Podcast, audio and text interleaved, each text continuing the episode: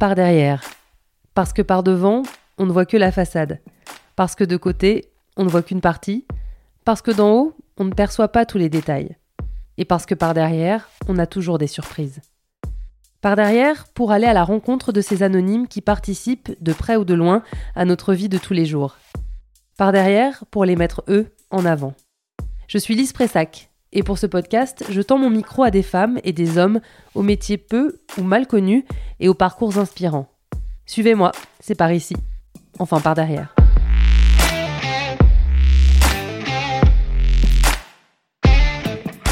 Vous ne le voyez pas, ou à peine, derrière sa vitre teintée. Pourtant, il vous a peut-être déjà transporté, permis d'arriver à l'heure, ou pas, au travail, en cours, à une soirée chez des amis ou au parc Disneyland Paris fais quoi dans la vie? Je suis pilote de ligne. je, conduis des... je conduis des RER e sur la ligne A. Et donc mes journées sont faites de, trajets euh, dans un sens puis dans l'autre. Donc en fait c'est ça ma vie. J'hésite, je, vais d'un côté, oh, puis finalement euh, je vais repartir de l'autre. Lui, c'est Cédric, 40 ans, dont 19 passés à la RATP. Nous nous retrouvons sur le quai du RER e à Torcy. Son attachement, la gare où il commence et termine tous ses services. Allô Ouais, ouais, t'es où là? Euh, ouais, je suis sur la voie du milieu. Faut peut-être que je redescende et que, j'aille sur la voie 2, non? Alors non, en fait, tu dois être... Euh, non, t'es sur le quai numéro 1, donc c'est la bonne direction parce que là, on va d'abord partir sur euh, Chessy. Donc euh, là, je suis en train de regarder avec mon chef là pour voir où se trouve mon train parce qu'il a un petit peu de retard. Donc en fait, t'as qu'à m'attendre là. Moi, je vais, je vais venir à ta rencontre. Donc tu bouges pas d'ici et euh, je suis là dans, dans 5 minutes euh, maximum quoi.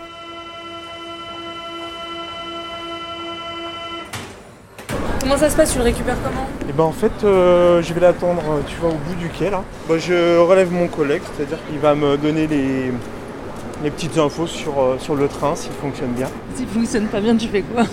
Bah, Je lui dis, bah tu le gardes ton train. tu me laisses ton train, j'en veux un autre. Ouais, j'ai été chercher mes fiches de, de travail. J'ai signé euh, l'émargement pour dire que je suis là. Donc voilà, je suis en pleine forme, je commence ma semaine.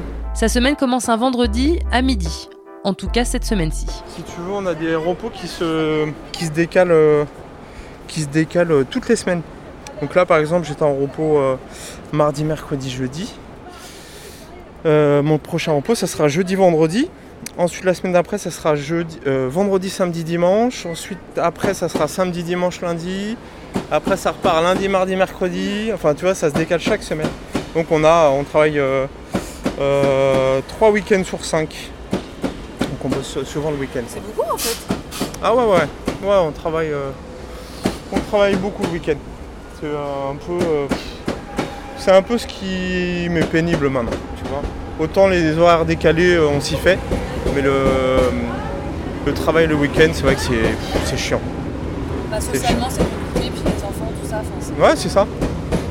Là encore, moi je suis d'après-midi, donc tu vois, euh, samedi, euh, samedi soir, je suis libre. Euh, mais tu vois, dimanche midi, si s'il y a un barbecue de prévu ou je sais quoi, bah voilà, c'est toujours. Donc en fait, c'est toujours assez compliqué pour, pour s'organiser avec les amis, la famille et tout. Il faut obligatoirement que je sorte mon planning et que et que je cherche le prochain week-end de et du coup, tu condenses tout dans le même week-end Ouais, souvent. Mais après, euh, après ouais, on a, la, on a les, nos roulements euh, sur toute l'année, donc je sais, euh, tu vois, je sais quel week-end j'aurai, je sais pas, dans un an par exemple. Et dans ce planning connu un an à l'avance, il y a des jours de réserve, des jours où les conductrices et conducteurs viennent au cas où il y ait besoin de déplacer un train ou remplacer un collègue absent. Moi, je suis en roulement, c'est-à-dire que sur toute l'année, moi, je suis tout le temps sur des services. Mais après, on a la possibilité d'échanger nos services entre collègues. Euh, pour ceux qui n'aiment pas le matin, ceux qui n'aiment pas la nuit.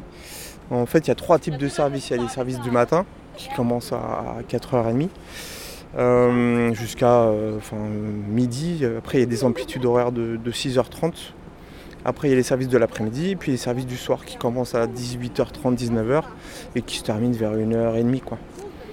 Et en fait, voilà, suivant ces, types de services, il y a des, collègues qui préfèrent faire que du matin, d'autres qui font que de la nuit, d'autres comme moi, euh, moi je fais essentiellement de l'après-midi. Comme ça, je peux me coucher tard et, et puis je suis quand même là le soir. Et euh, tu vois, en, échangeant comme ça, bah, parfois voilà, j'ai des, semaines de réserve. Donc la petite sonnerie qu'on entend deux fois, c'est ce qu'on appelle le bicou. C'est ce qui, euh, ce qui m'indique que le, toutes les portes sont bien fermées et elles sont bien maintenues fermées. C'est ce qui m'autorise à, partir en fait. Par contre, c'est moi qui décide au moment où je ferme les portes. Donc je peux tu vas attendre euh, quelques secondes de plus euh, si vraiment il y a de l'affluence euh, ou si je vois quelqu'un qui, court désespérément pour ne pas louper. donc voilà, je vais faire un petit effort pour essayer de l'attendre parce que à cette heure-là, voilà, il a pas des, on n'a pas des trains toutes les, toutes les deux minutes aux heures de, comme aux heures de pointe. Donc ça me permet d'être un peu plus un peu plus cool au niveau des horaires.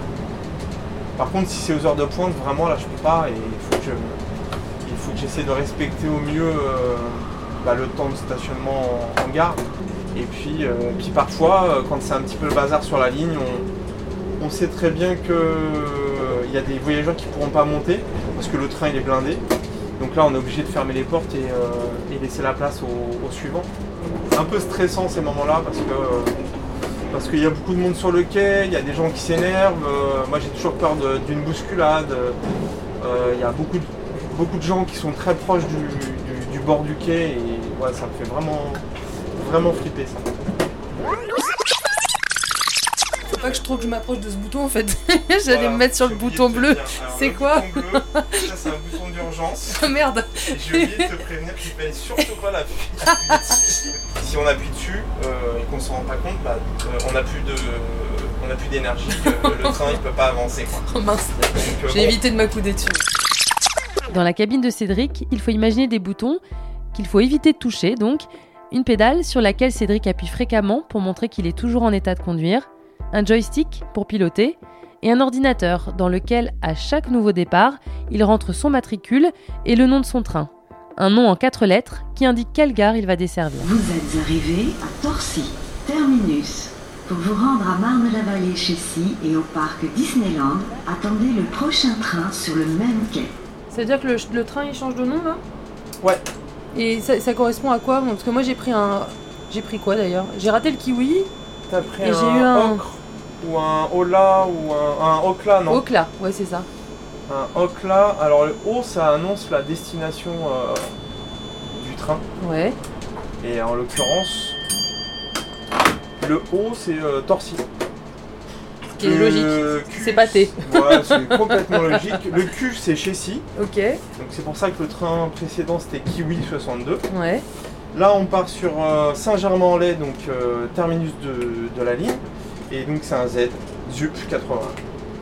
Après le U, donc la deuxième lettre, ça correspond à est-ce que c'est un est-ce que c'est un train omnibus? Est-ce que c'est un train qui marque pas l'arrêt à, Noisiel euh, et, et Brie-sur-Marne par exemple? Donc c'est vraiment la deuxième lettre de, du nom, ça correspond au type de au type de trajet si tu veux.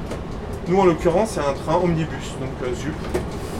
Donc ZU et le PE c'est juste pour euh, la prononciation, ça n'a aucun intérêt euh, technique. Ah ok d'accord. C'est juste pour... Euh, Les deux premières lettres ont un sens, donc U c'est omnibus. regarde un petit renard. Ah ouais Oh c'est cute Oh trop chou Des fois j'ai trop envie de m'arrêter, tu vois. Oui c'est ça Mon, téléphone, faire des photos et tout. Ah, petit renardo. Et tu fais jamais une annonce Regardez à gauche. gauche, petit renardo.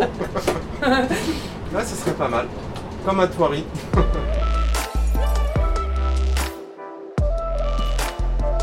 Pourquoi tu fais ce métier? Bah, Alors au début c'est un petit peu comme ça par hasard.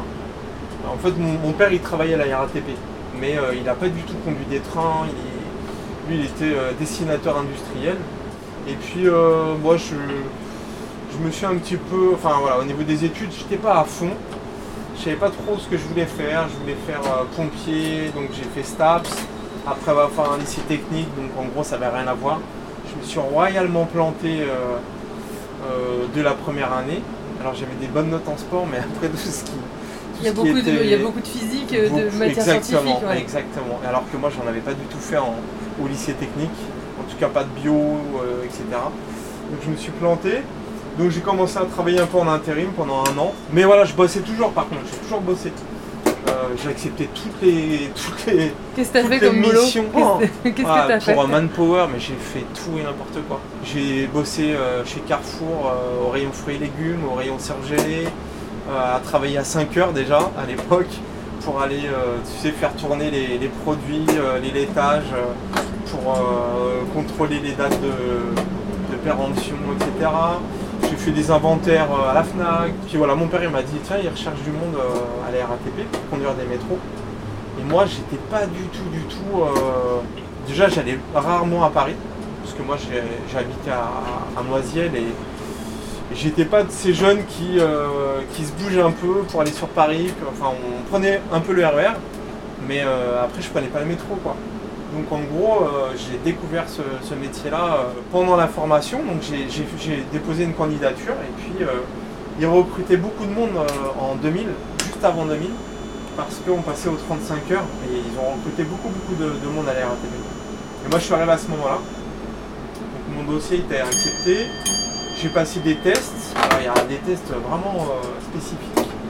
Des tests psychotechniques où tu dois tourner des manivelles dans un sens puis dans l'autre. Tu sais les, écrans euh, qu'on avait à Noël, les écrans à quartz ah avec deux boutons, deux boutons que tu un vertical, l'autre horizontal, et tu fabriques une maison, machin. Et ben en gros euh, c'était ça mais avec des manivelles, il fallait suivre euh, des lignes et tout. Tu vois ce genre de, test. Donc c'était un peu ludique mais un peu la pression quand même parce que sinon un autre qui était super compliqué avec des, des pédales. Tu avais une pédale à gauche, une pédale à droite un bouton dans la main, un joystick dans la main, et suivant ce que tu voyais sur un écran, euh, comme type de couleur, il fallait que tu fasses un mouvement, et puis euh, tu voyais une autre couleur, il fallait faire un autre mouvement, enfin des trucs euh, vraiment stressants. Donc voilà, j'ai réussi ce, test-là. Après, on a. Il testait ta coordination, quoi. Exactement, ouais, les réflexes, coordination, mémoire plein de petits tests comme ça. Puis après, tu rencontres un psy qui te pose des questions sur euh, euh, le fait de travailler dans le noir. Euh, enfin voilà, il, détermine un peu si c'est fait pour toi ou pas. Et puis, et puis donc, j'ai réussi tout ça. Je suis parti en formation au bout de, de, six mois après avoir envoyé ma candidature. Et donc, je suis parti en formation pendant trois mois. Donc, elle est relativement courte, hein, la formation. Ouais, c'est pas long. Hein. C'est même express, je trouve. Mais c'est très, très, très, très dense. Euh, vraiment, il y a beaucoup, beaucoup, beaucoup de travail, de mémoire. Il faut euh, mémoriser tout, plein de, phrases par cœur, euh, des textes qui sont vraiment pointilleux là-dessus, sur ce qui est sécurité, etc. Et puis il y a des parties pratiques, des avaries, donc des problèmes sur les trains qu'il faut dépanner, parce que ça fait partie de notre métier, tu vois, on conduit des trains, mais si on a une avarie sur ce train, donc un problème technique, eh ben, il faut qu'on trouve euh, la panne. Alors on a des guides qui sont faits pour ça. Hein. On n'a rien en tête euh, par cœur. Hein. On suit euh, des, procédures qui sont écrites. Un peu comme dans les avions, tu vois, des checklists. voilà, tourne ce bouton. Qu'est-ce que tu obtiens? Si tu as ça, tu fais ça. Si tu obtiens ça, tu fais une autre manipulation, etc. Donc voilà, toute une partie pratique. Et puis, et puis donc j'ai réussi j'ai réussi à, avoir le permis. Et puis en gros, j'ai découvert le métier une fois que j'avais le permis en poche. Quoi. Et puis donc j'ai appris à l'aimer aussi ce métier-là parce que les premiers mois, je me suis dit mais qu'est-ce que je suis venu faire ici quoi? Tu vois, rester tout seul dans une cabine pendant 6h30, à faire des allers-retours. Qu'est-ce que je vais trouver comme intérêt à ce métier-là? Et en fait, je les ai trouvés au fur et à mesure. Brie-sur-Marne, Brie-sur-Marne. C'est vraiment un boulot ce soit le métro ou au RER, e où j'ai vraiment la sensation de, de, rendre service aux gens. ça se voit tout de suite, si tu veux. Quand j'arrive à une gare euh, et que je vois, euh, voilà, il y a beaucoup de monde sur le quai, quand je repars de, ce, de cette gare, euh, il n'y a plus personne ou presque. Et, tu vois, ces gens-là, bah, ils sont montés dans mon train, ils vont à destination et, et bon, pour eux, ça, c'est un petit rien, parce que généralement, euh, eux, c'est, euh, ça n'est qu'un trajet pour, euh, pour, aller travailler, mais voilà, je, je fais partie de tout ça, je fais partie de leur, quotidien et visiblement on est attendu. Là, on est à Châtelet-Léal et donc forcément il y a vachement de monde. C'est vraiment un métier qui sort un peu de l'ordinaire. On n'a pas tous ces codes comme ça. Je, ne suis pas saoulé parce que j'ai une réunion à 18h. Alors, tu vois, le, fait d'être seul à bord du train, ça peut être un inconvénient comme un avantage. Il y a parfois, c'est un peu long, un peu long et monotone. Ouais, t'es seul? Ouais, voilà. Donc ça, ça peut être parfois un peu pesant, un peu, un peu difficile à vivre. Euh, et puis parfois, c'est bien aussi, tu vois. T'as personne sur ton dos, euh, tu sais ce que tu as à faire, tu as ta fiche de travail, tes horaires, tu sais comment va se dérouler à peu près ta journée, sachant qu'une journée euh, ne ressemble jamais à celle de, de, la veille, parce que même si tu fais le même service, il se passe toujours un truc sur la ligne. Donc il faut s'adapter c'est pas non plus la routine. Ces petites choses-là euh, font que c'est un métier qui me, plaît bien. Cédric est entré à la RATP en 2000. Il a d'abord conduit des métros sur la ligne 3. Le métro, c'est un passage obligé avant de pouvoir devenir conducteur de RER. E et les places sont rares. Il y a 10 ans, euh, alors maintenant c'est un petit peu baissé, mais on est entre 8 et 10 ans d'attente. Euh, donc pendant 8, et 8, à 10 ans, bah, tu conduis le métro et puis ton classement, tu pars de, je sais pas, 500e, on va dire. Et puis petit à petit, chaque année, tu grappilles des places. Et puis euh, au bout de 8-10 ans, on t'appelle et on te dit bon, euh, c'est ton tour, tu es toujours d'accord? Il y a certains conducteurs qui, euh, refusent parce que parce qu'ils ont déménagé ou ils sont bien au métro. Et puis d'autres comme moi, eh ben, on, repart en formation et puis on conduit le, le, RER. Toi, ça a pris combien de temps du coup entre ta demande et, l'obtention Moi, j'ai conduit le métro 11 ans parce que j'ai perdu un an avant de faire ma demande j'ai un peu euh, zappé. Euh, dès que j'ai eu mon permis, j'aurais dû le faire tout de suite. J'ai perdu un an. Et puis après, donc dans un premier temps, j'étais à Nanterre préfecture comme terminus. Là par contre j'avais pas le choix. En gros on me mettait euh, à l'ouest parce qu'il y avait besoin de conducteurs là-bas. Et puis j'ai demandé des mutations dès que je suis arrivé là-bas. Et pareil, il m'a fallu deux ans pour arriver enfin à Torcy. Et qu'est-ce qui explique que tout le monde veuille conduire le RER e en fait? Tout le monde ne veut pas, il y a beaucoup de monde qui veut. À 10 ans d'attente, ça veut dire que. Ouais, c'est vrai, il y a beaucoup, quand même beaucoup de demandes. En fait, c'est parce que, euh, parce que certains se rapprochent euh, de chez eux, justement. Parce que tu vois, les, terminus de métro, bah, ils sont forcément euh, sur Paris ou à la périphérie. Et en général, enfin, l'essentiel des conducteurs habitent, habitent en banlieue ou proche banlieue. Et puis, le deuxième critère vraiment important, c'est le, c'est le fait de conduire à l'extérieur. Parce qu'au métro, bah, c'est que du tunnel. Et euh, c'est fatigant le tunnel. De 10 ans, moi j'en avais vraiment marre. J'avais vraiment envie de sortir. Donc le RER, il y a une partie qui est souterraine, hein, la partie sous Paris.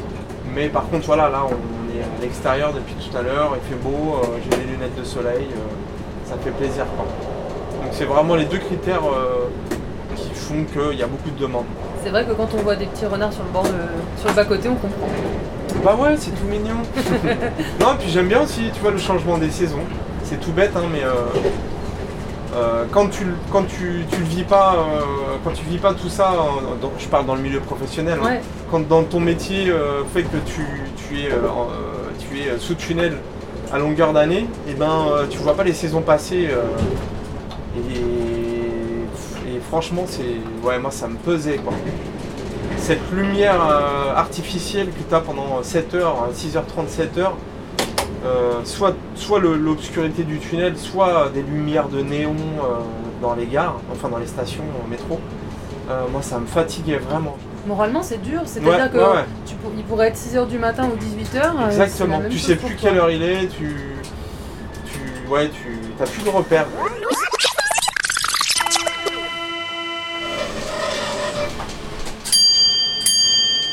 Euh, qui se trouve derrière nous, là, quand elle se ferme, on dirait Chewbacca. Et puis maintenant, en fait, euh, en plus de, d'apprécier ce métier, d'être content de ce que je fais, je suis quand même très très conscient de la chance que j'ai d'être dans cette boîte, la RATP. Euh, je sais que voilà, si, si, en tout cas moi j'ai envie, je peux faire ma carrière jusqu'à ma retraite, mm. c'est une évidence. D'ailleurs, c'est ce qui se passe le plus souvent. Il y a quelques cas où les gens arrêtent et font un autre métier. Mais en général, quand tu rentres dans une boîte comme ça, tu, fais toute ta carrière. J'ai pas d'inquiétude sur mon avenir professionnel. ça c'est énorme. Euh, plus ça va, plus le temps passe et plus je m'en aperçois de cette chance. Tes parents ils faisaient quoi? Tu me disais ton père il était dessinateur industriel et, ta mère? Alors mon père il était dessinateur industriel mais par contre il a passé beaucoup de temps dans sa carrière à la RATP. Enfin, il a eu des responsabilités syndicales donc euh, voilà il était relevé euh, sur son temps de travail par son syndicat. Et ma mère elle était dans une dans un journal La Vie ouvrière c'est un journal euh, de la CGT. Donc j'ai baigné un peu dans, Engagement, en tout dans cet univers ouais, engagé. Et tes enfants, ils veulent faire quoi Il n'y a que le grand, il n'y a que Jules qui, euh, qui est décidé. Il a quel âge Lui, il a 15 ans. Jules, lui, il veut, euh, il veut faire de la recherche dans le milieu de la santé, la médecine. Ah, il veut travailler dans les labos, faire de la recherche. Mon deuxième fils, Basile, lui, il est plus... Il a quel âge, lui Lui, c'est plus un artiste. Basile, il a 12 ans et ouais, il serait plutôt euh, là. Euh, là, il voudrait faire une carrière dans le cinéma ou dans le théâtre. Et Garance, euh, elle, c'est encore très très loin. Elle, elle a 10 ans. Ah bah oui. Donc elle est encore loin de, savoir ce qu'elle veut. Elle a le temps. Ouais. Il n'y en a aucun qui s'est dit je vais faire comme papa. Ah non, pas du tout. Ouais. Non. Ça les fait pas rêver le côté. Non, non, non, ils sont. Je pense qu'ils sont assez contents, assez fiers même. on en parlait l'autre jour. mon fils Basile, il me disait qu'il était, euh, il était fier de, dire à ses copains que, que son père euh, conduisait le, RER. E Mais par contre, il n'a pas du tout, du tout envie de faire ce métier-là.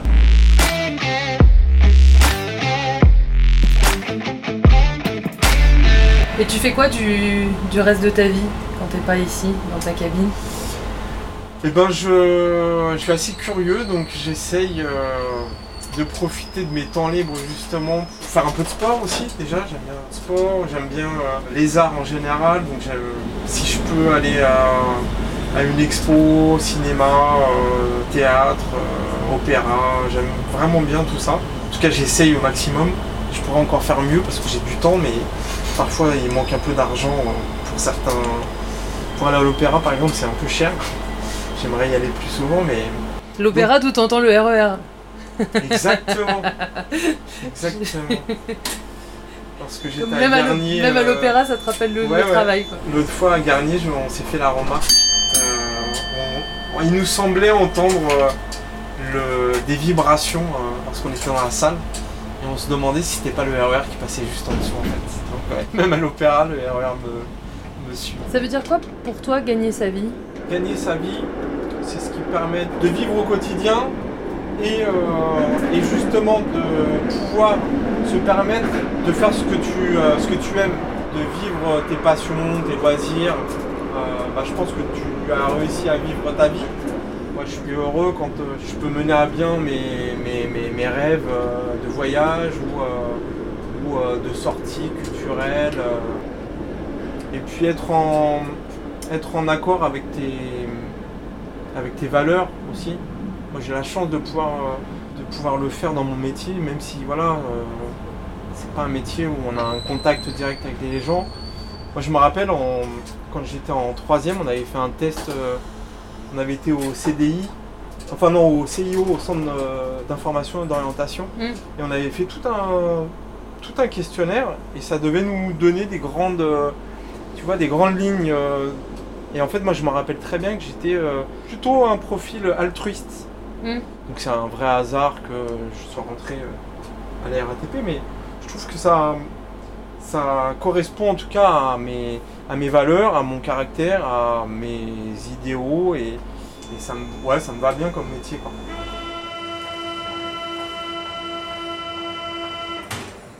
C'est l'heure de la dernière question, ça va correspondre à la fin du voyage. On est bavards tous les deux en même temps. tu veux faire quoi plus tard? Continuer à vivre euh, à vivre de, avec mes envies et puis euh, continuer à apporter un petit peu de un petit peu de, bonheur euh, au quotidien quand je peux petit sourire parfois et puis être bien dans mes baskets et pouvoir me regarder tranquillement dans une glace en me disant euh, je suis un mec sympa quoi. Après, au niveau professionnel, on n'a malheureusement pas 50 solutions alternatives. En gros, je suis parti pour conduire des trains jusqu'à la fin de ma carrière. En tout cas, j'espère que je vais continuer à, aimer ce métier comme jusqu'à la fin, quoi.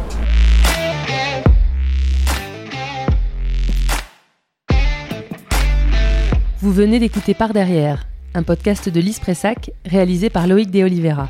Si l'épisode vous a plu, n'hésitez pas à en parler autour de vous, à le partager sur les réseaux sociaux, à laisser des étoiles et des commentaires, à vous abonner. Ça nous aide à faire vivre ce podcast. Merci et à bientôt.